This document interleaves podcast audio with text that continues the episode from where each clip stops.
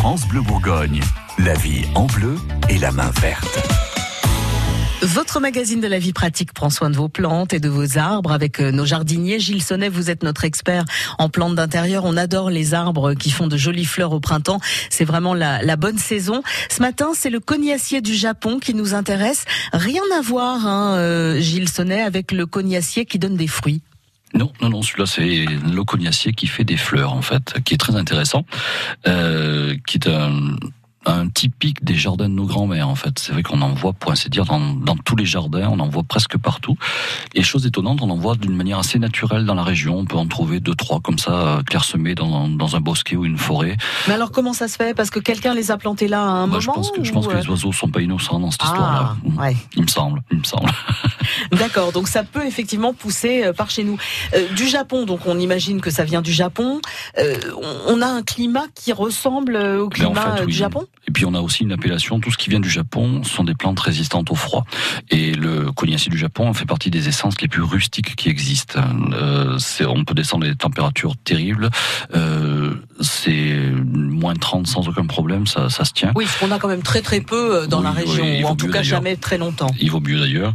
Euh, et c'est vrai qu'on a en plus une plante qui va supporter, une fois qu'elle est bien installée, un peu de sécheresse, un peu trop d'humidité, etc. Il y, a, il y, a, vraiment vraiment une plante facile. Euh, tellement facile qu'on peut l'utiliser de plein de manières différentes. On peut l'utiliser en sujet isolé dans un jardin, c'est-à-dire un, un, arbre, un arbuste au milieu d'une pelouse, par exemple, qui peut être très sympathique.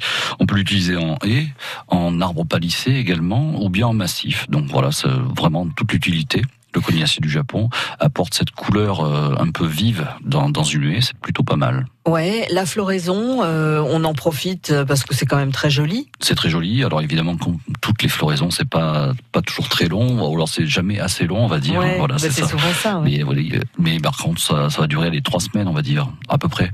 Euh, par contre, c'est des arbres qu'il faut essayer de de mettre euh, d'une manière assez intelligente dans le jardin quand on les installe, parce que ça pique et ça pique beaucoup. Ah donc, bon? donc voilà, si vous avez des, des enfants qui ont l'habitude de, de, courir un peu partout euh, à l'extérieur de la maison, il faut éviter de, de, les mettre dans des endroits où ils sont censés pouvoir courir. Mais alors c'est quoi? Il y a des espèces d'épines? C'est un épineux, oui, tout à fait. Ouais. Donc ah, ça. Oui c'est compliqué euh, de se frotter contre. Même à tailler, des fois, c'est un peu dur. Et c'est pas une plante qu'on met dans un pot dans la maison. Hein. On la non, laisse à l'extérieur. C'est vraiment une plante d'extérieur, une plante de haie, une plante de massif, mais pas du tout une plante d'intérieur. Un bel arbre à planter si vous en avez envie. Merci Gilles Sonnet, dont les conseils sont tous à retrouver sur francebleu.fr. France Bleu Bourgogne.